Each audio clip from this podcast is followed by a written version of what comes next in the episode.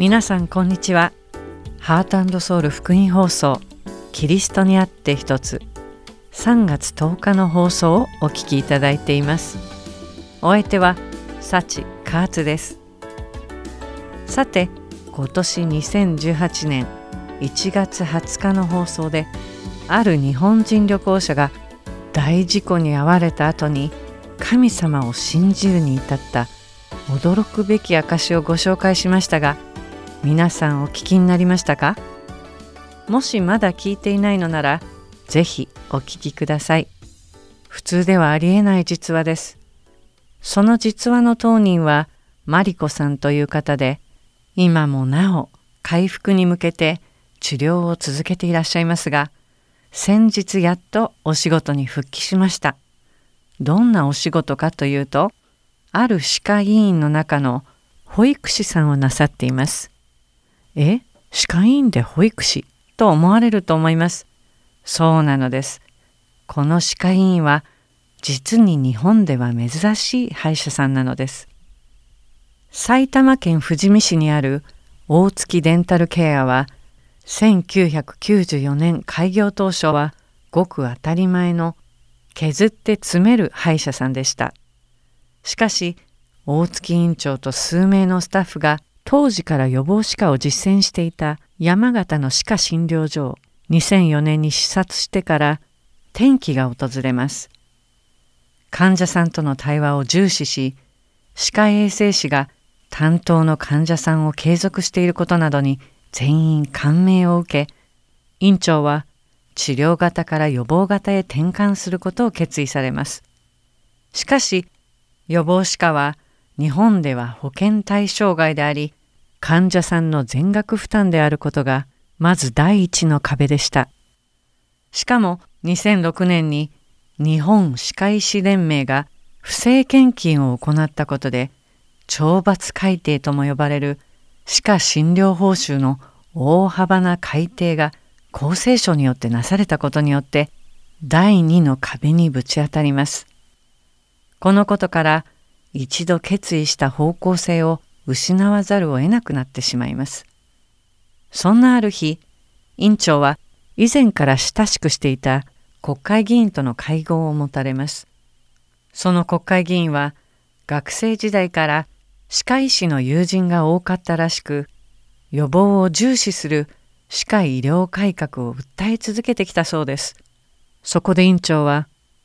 このままでは日本の歯科医療は崩壊し自分たちも食べていけなくなる。と愚痴るとその議員は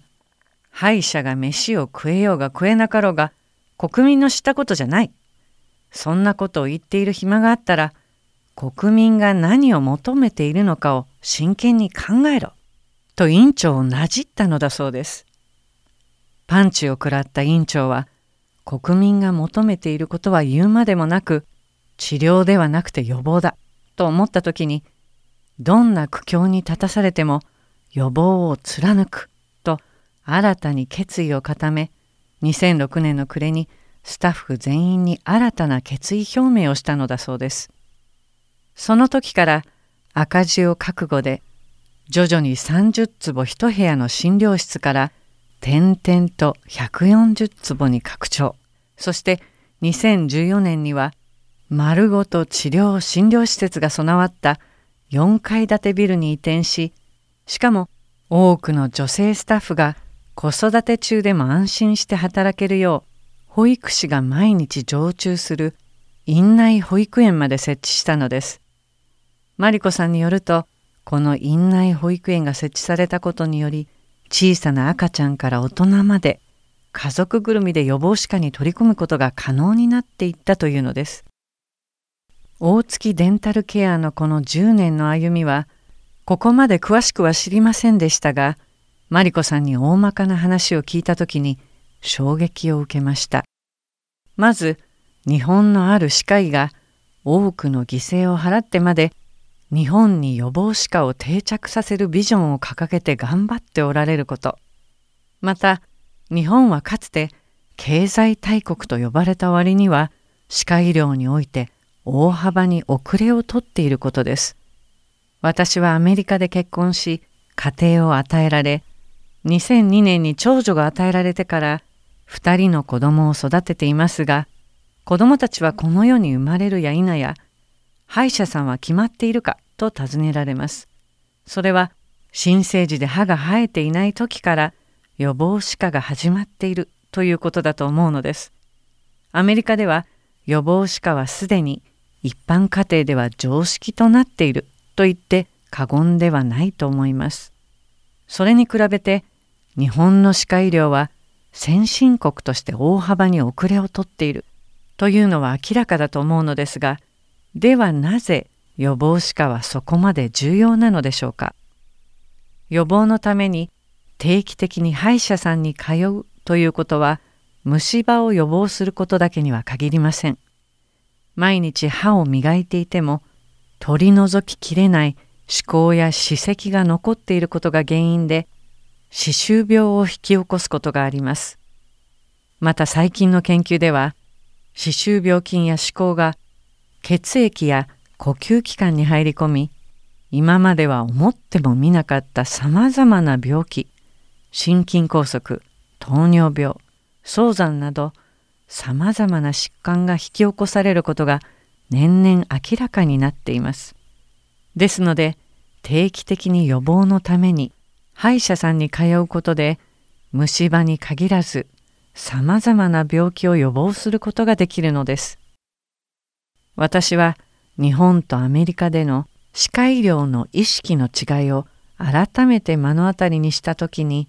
あることを思わされました。何だったと思いますか？賛美の後に続きをお話しします。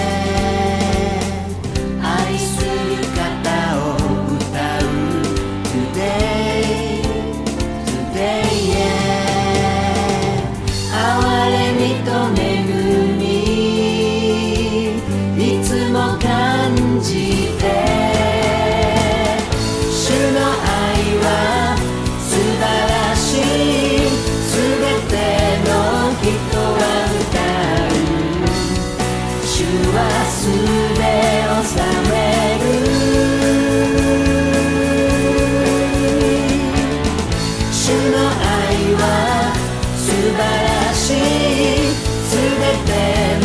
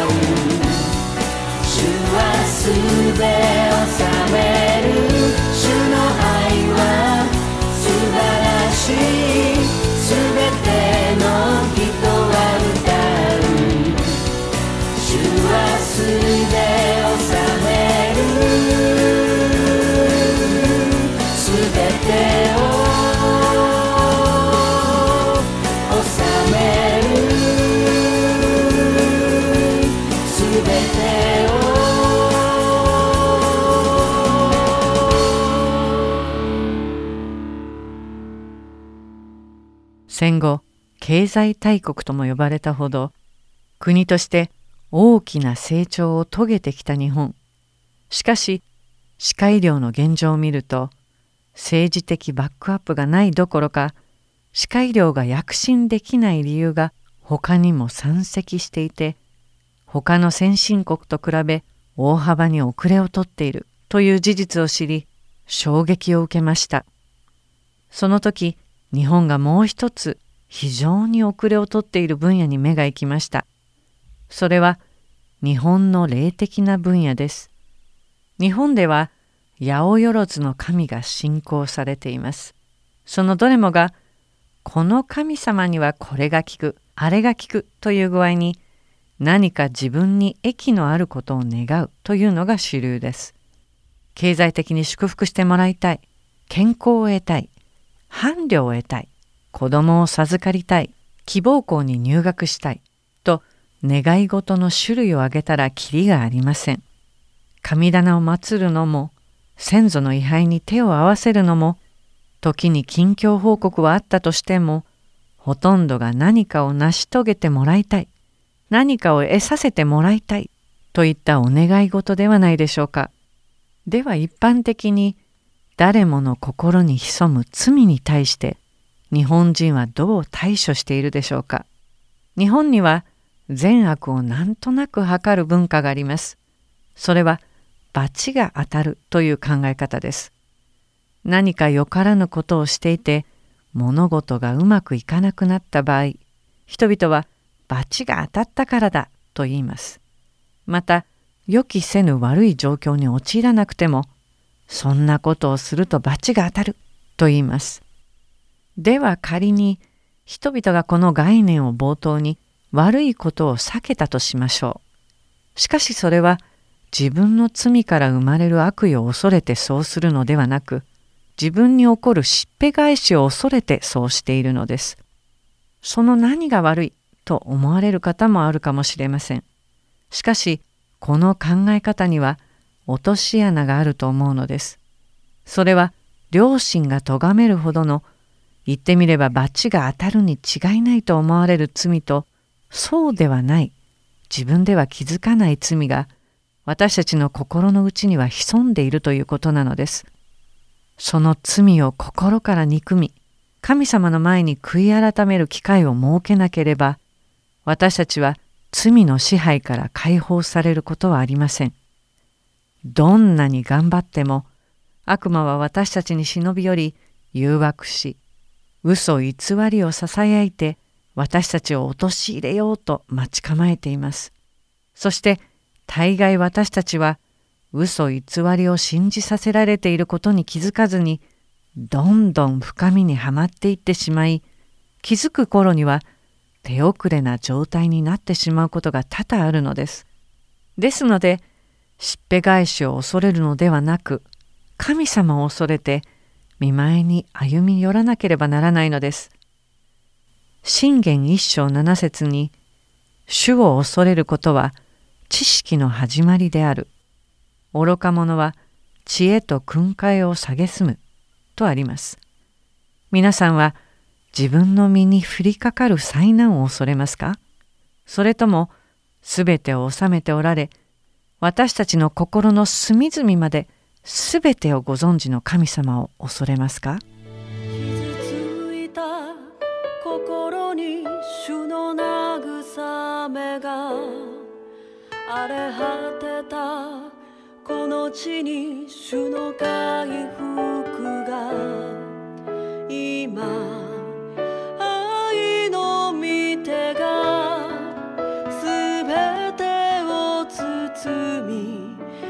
し立ち上がらせる。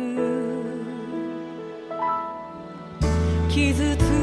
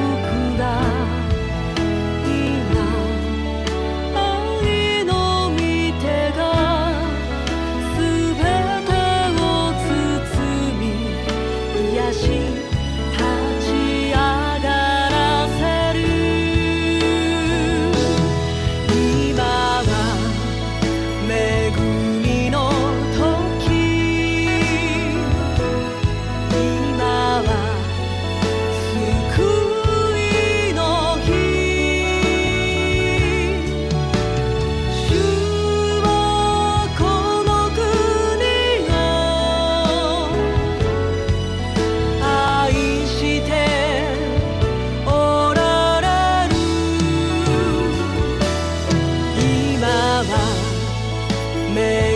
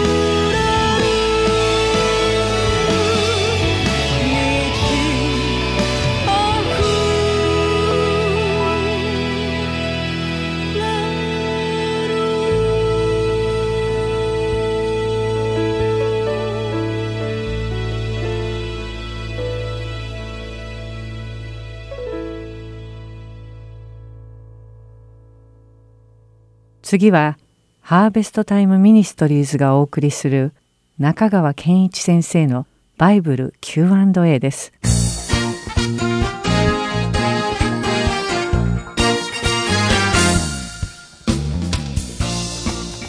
はい、今日の質問です。信仰が強ければ強いほど考え方が偏った人になっているように見えて、どうしてもそうはなりたくないと思ってしまいます。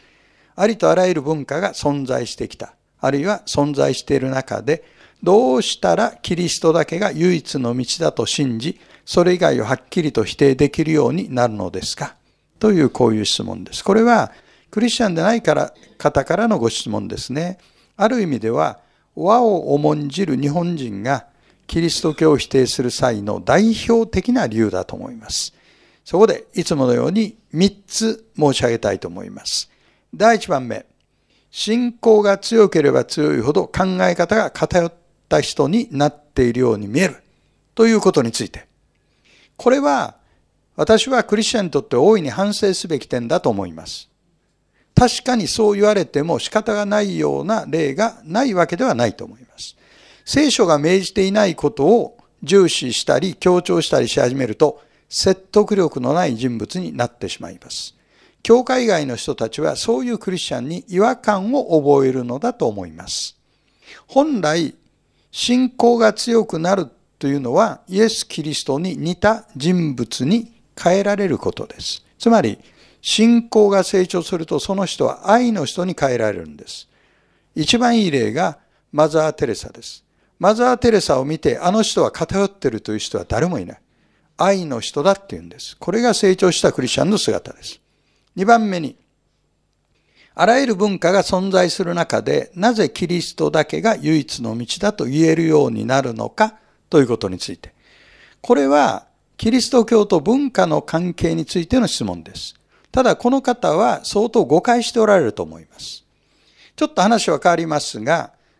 宣教学の分野で福音の文脈化という言葉があります。英語では contextualization と言います。これは福音のメッセージを聞く側の文化の枠組みの中で提示するという考え方です。もう一度言います。聞く側の文化的枠組みを配慮して、その人に分かるように提示するというものです。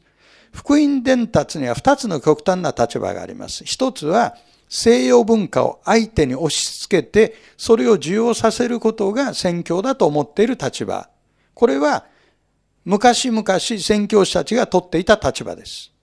もう一つは、相手の文化を考慮するあまり、真理に関して妥協するような立場です。どちらも間違いです。この中間に正しい立場がある。それは何かというと、真理に関しては妥協することなく、相手の文化的枠組みを尊重しながら伝道するということです。で、19世紀、20世紀の宣教師たちは、このような正しい方法を大体において採用するようになりました。ですから、キリスト教と文化が対立しているかのように理解するということは、これは明らかに誤解であります。3番目、クリスチャンがキリスト教真理だと確信する理由について。単純に言うと、イエス・キリストがそう言われたからです。イエス・キリストの言葉は、私が道であり、真理であり、命なのです。私を通してでなければ、誰一人父の身元に来ることはありません。ヨハネ14の6です。福音書に記されたイエス・キリストの人格は信頼に値するものです。その教え、その行い、十字架の死、埋葬復活、これらのことはすべてイエス・キリストが人格的に信頼できる救い主だということを証明しています。そしてイエス・キリストの復活を目撃した弟子たちの証言もまた信頼に足るものです。ですから私たちはイエス・キリストの言葉には間違いがないと受け入れてその言葉を信頼するんです。キリスト教は超文化的な信仰です。キリスト教は世界観であり歴史観でもあります。それゆえ特定の文化に束縛されるものではありません。私のクリスチャンとしての個人的なゴールは愛の人になること。なかなか難しい。今まであまり言われたことがない。ビジョンの人ですねとよく言われるけど、愛の人ですねとあまり言われたことがない。これは僕の課題ですね、個人的。もう一つは、日本人として日本文化の中で天地をお作りになった方を称え礼拝すること。それが僕のクリスチャンとしての個人的ゴールです。ぜひこの質問をなすった方も聖書を開いて、その中に書かれてあるイエス・キリストというお方の人格に出会ってくださるように、心から願っております。次の質問は、精霊が自分のうちに宿るというのを耳にしますが、今の自分の状況、人生を見ていると、自分の中に精霊がいるとは思えないのです。解決のための聖句やアドバイスをいただけるとありがたいのですが、とこういうご質問です。質問から見ると、この方はクリスチャンですね。イエス・キリストを信じている方です。そして聖書に書かれた約束と現状のギャップに悩んでおられます。いつものように3つ申し上げます。第1番目、誤った優先順位があります。この方の最大の問題は何かというと、感情によって、つまりフィーリングによって真理かどうかを判断しているところです。しかし、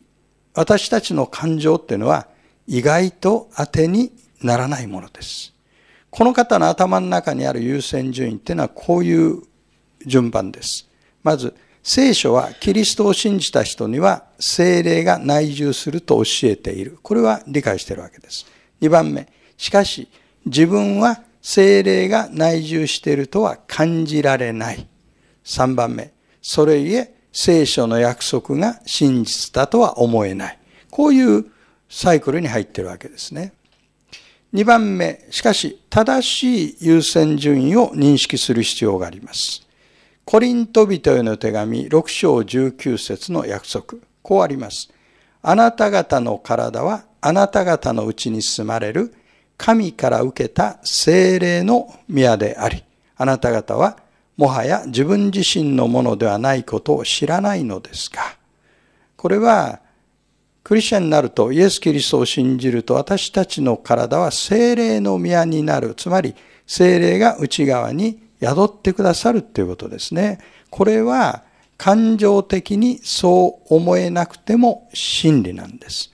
ですから、正しい優先順位っていうのは何なのかというと、まず、聖書の約束は真実である。二番目に、それを信仰によって受け止め続ける。いいですか？感情的にそう思えなくても受け止め続けるということです。そして3番目に結果として感情が伴ってくる。結果として感情が伴ってくるんですね。最後3番目、確信を得る方法について考えてみましょう。まず、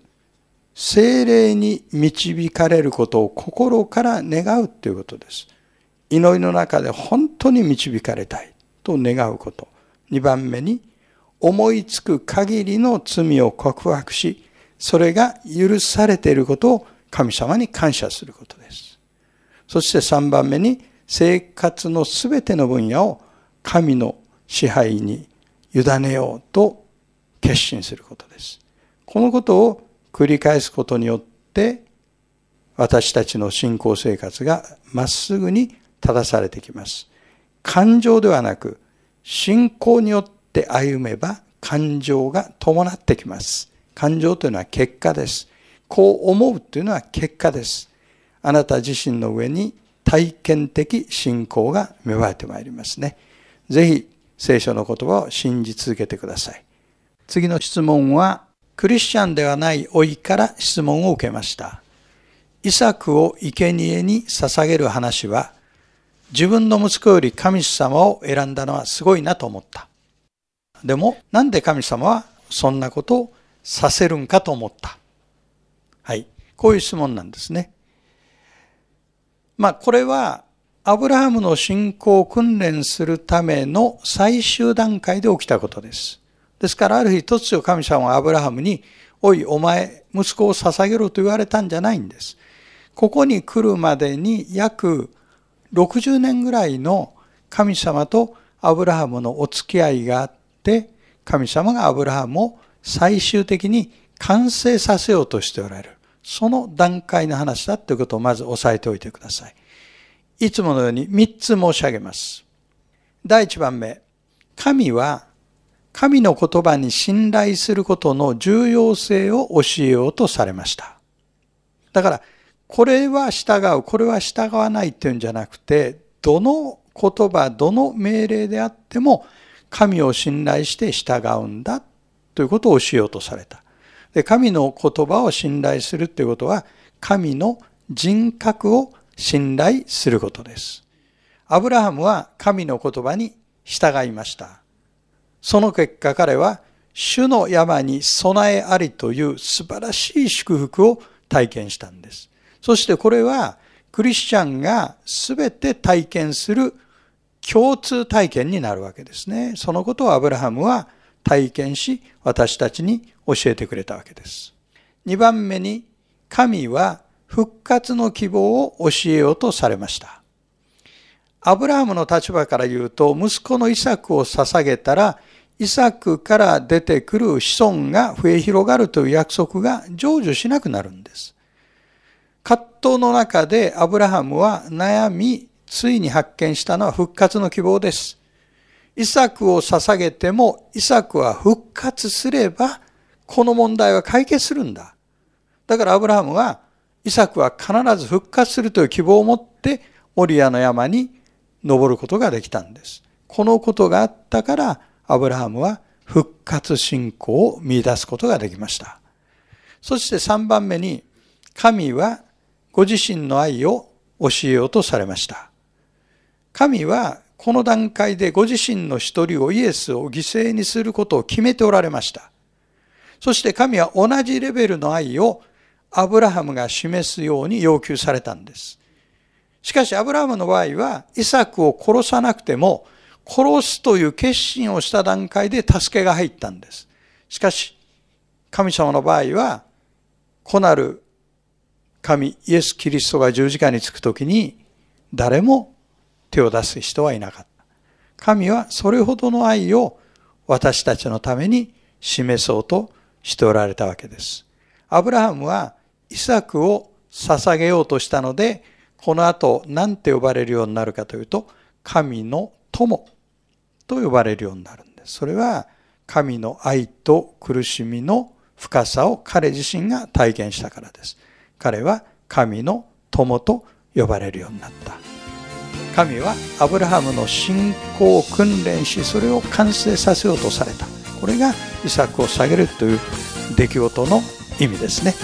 ではまた次の Q&A でお目にかかりましょうありがとうございました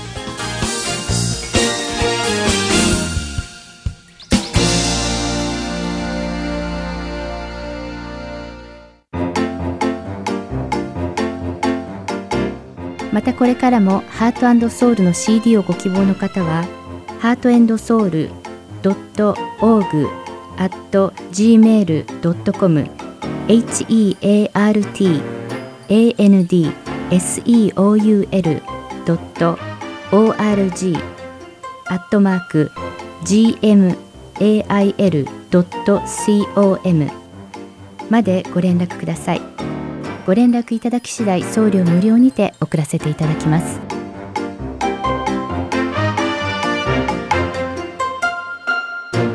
次は聖書を一緒に読みましょうをお聞きください。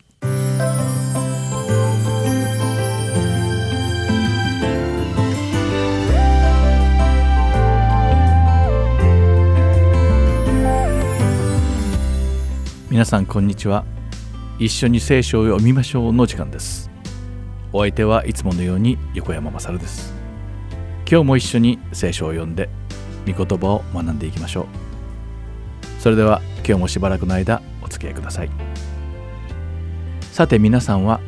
白黒はっきりさせるという言い回しを聞いたことがあると思います。これは全てが白か黒のどちらか正義か悪かあるいは得なのか損なのかという一般的に言う白黒思考つまり二極思考のことです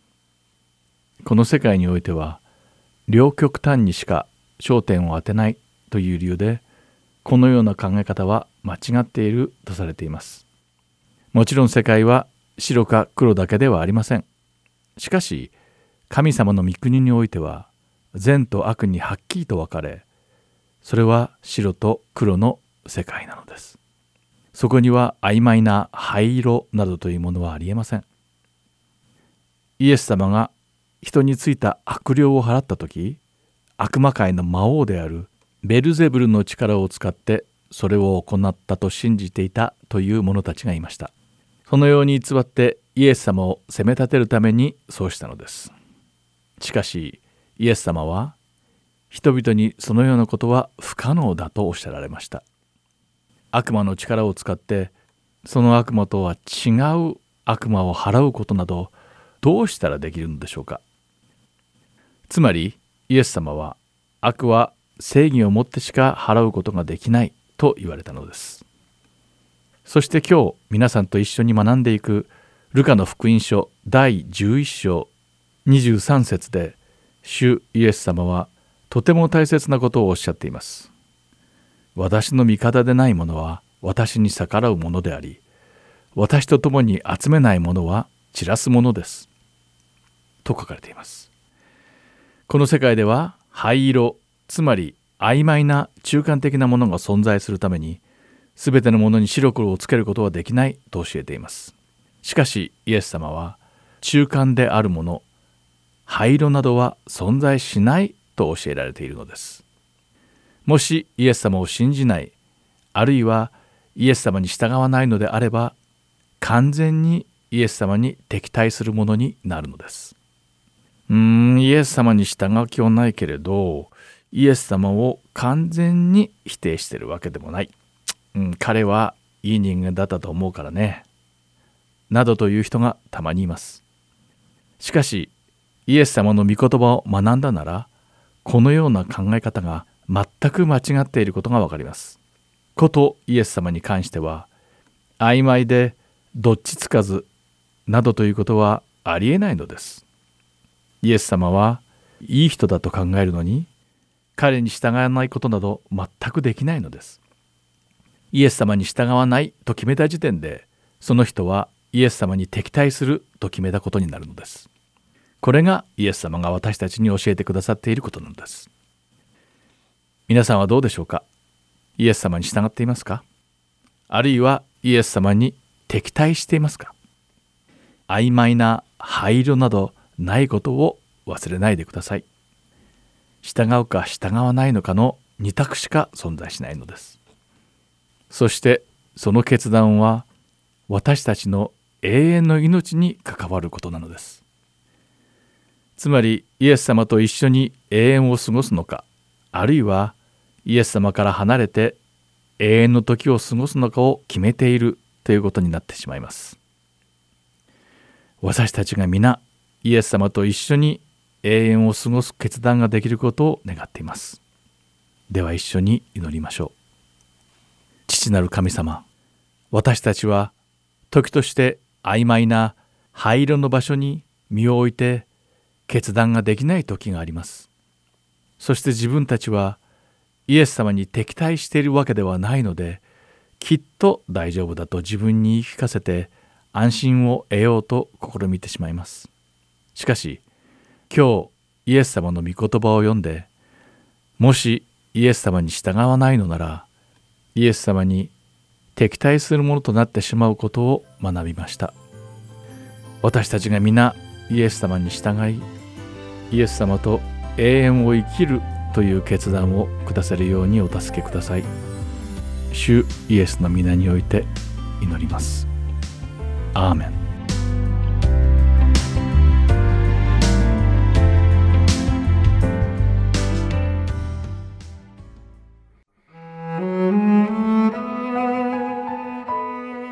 今週はルカの福音書第11章14節から28節をお読みいたします。イエスは悪霊、それも口を聞けなくする悪霊を追い出しておられた。悪霊が出ていくと、口が聞けなかった者が物を言い始めたので、群衆は驚いた。しかし彼らのうちには、悪霊どもの頭、ベルゼベルによって悪霊どもを追い出しているのだという者もいた。またイエスを試そうとして彼に天からの印を求める者もいた。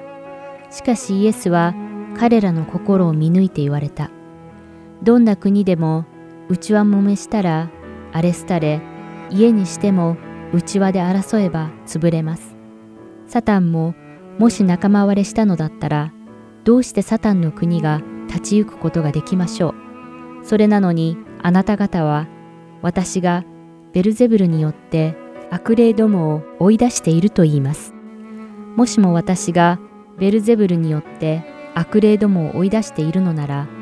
あなた方の仲間は誰によって追い出すのですか？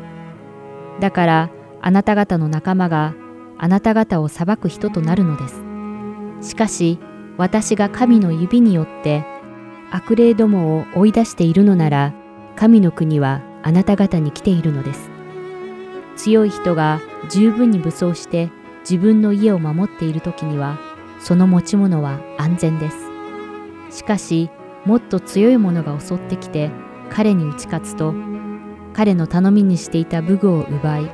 分取り品を分けます。私の味方でない者は私に逆らうものであり、私と共に集めないものは散らすものです。汚れた霊が人から出て行って、水のないところをさまよいながら休み場を探します。一つも見つからないので、出てきた自分の家に帰ろうと言います。帰ってみると、家は掃除をしてきちんと片付いていました。そこで出かけて行って自分よりも悪い他の霊を7つ連れてきて皆入り込んでそこに住み着くのです。そうなるとその人の後の状態は初めよりもさらに悪くなります。イエスがこれらのことを話しておられると群衆の中から一人の女が声を張り上げてイエスに言った。あなたを産んだ腹、あなたが吸った乳房は幸いです。しかしイエスは言われた。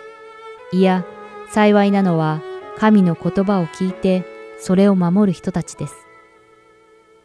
今週はルカの福音書第11章14節から28節をお読みいたしました。ではまた来週。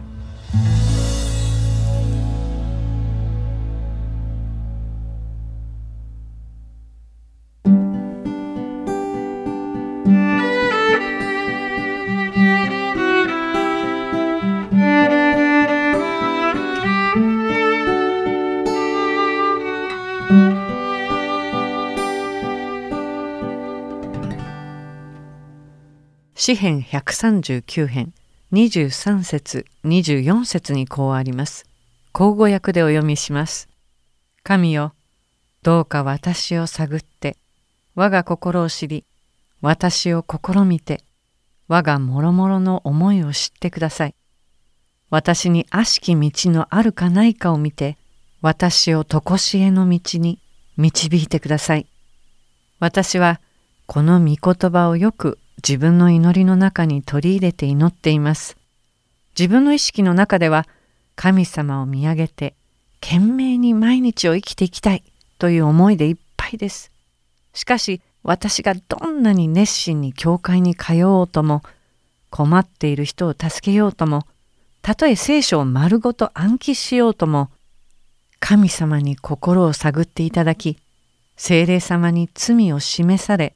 イエス様の十字架の愛によって日々罪許されるものでなければ私の本当の霊的な健康は得られないのです。毎日の歯磨きだけでは落としきれていないばい菌や汚れは少しずつ溜まって時間を経て悪さをしさまざまな形で健康を害します。それと同様に私たちが自分の心に必ずある罪に無頓着であったり社会の常識や良識に従って行動しているから大丈夫だと自負しているとわずかな歯の汚れが次第に問題をきたすように気づいていない罪や罰が当たらないと思える小さく見える罪が知らぬ間に私たちの心を濁していくのです。ですから神様に心を探っていただき自分の気づかなかった罪をきりと示されてその罪をイエス様によって洗い流していただかなければなりません。そうすれば神様は私たちを常しえの道に導いてくださるのです。新海訳2017訳ヨハネの手紙第一一章八節から九節にもし自分には罪がないというなら私たちは自分自身を欺いており私たちのうちに真理はありません。もし私たちが自分の罪を告白するなら神は真実で正しい方ですからその罪を許し私たちをすべての不義から清めてくださいます。とあります。私たちが神様に自分の罪を示され見舞いに告白するなら神様は私たちを許しある一部の不義から清めてくださるのではなく、すべての不義から清められますと約束されたのです。皆さんの中で、私も罪許されたものでありたいと願われる方はいらっしゃいますか？もしそう思われるなら、私の後についてご一緒にお祈りしましょう。神様、私の心には罪があります。しかしイエス様が十字架で私の罪の身代わりとなって死を選ばれたので私の罪が許されたと信じます。どうか私の心を探り私を清め永遠の道に導いてください。イエス・キリストの皆によってお祈りします。アーメン。ヘブル人への手紙12章1節と2節にはこういうわけでこのように多くの証人たちが雲のように私たちを取り巻いているのですから私たちも一切の重荷とまつわりつく罪とを捨てて私たちの前に置かれている競争を忍耐をもって走り続けようではありませんか。信仰の創始者であり完成者であるイエスから目を離さないでいなさい。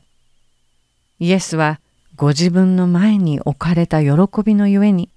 恥ずかしめをものともせずに十字架を忍び神の御座の右に着座されました。とあります。また、この一部を口語訳聖書で読むと一切の重荷と絡みつく罪とをかなぐり捨ててとあります。この御言葉にあるように私たちの罪のために十字架を耐え忍んでくださったイエス様を仰ぎ見つつ今週一週間も日々まとわりついてくる罪を表していただきその都度イエス様の力によってかなぐり捨てることができ私たちに与えられている競争を走り続けることができますようお祈りして今日のキリストにあって一つ終わります。また来週お会いしましょう。お相手は幸カーツでした。私の望みは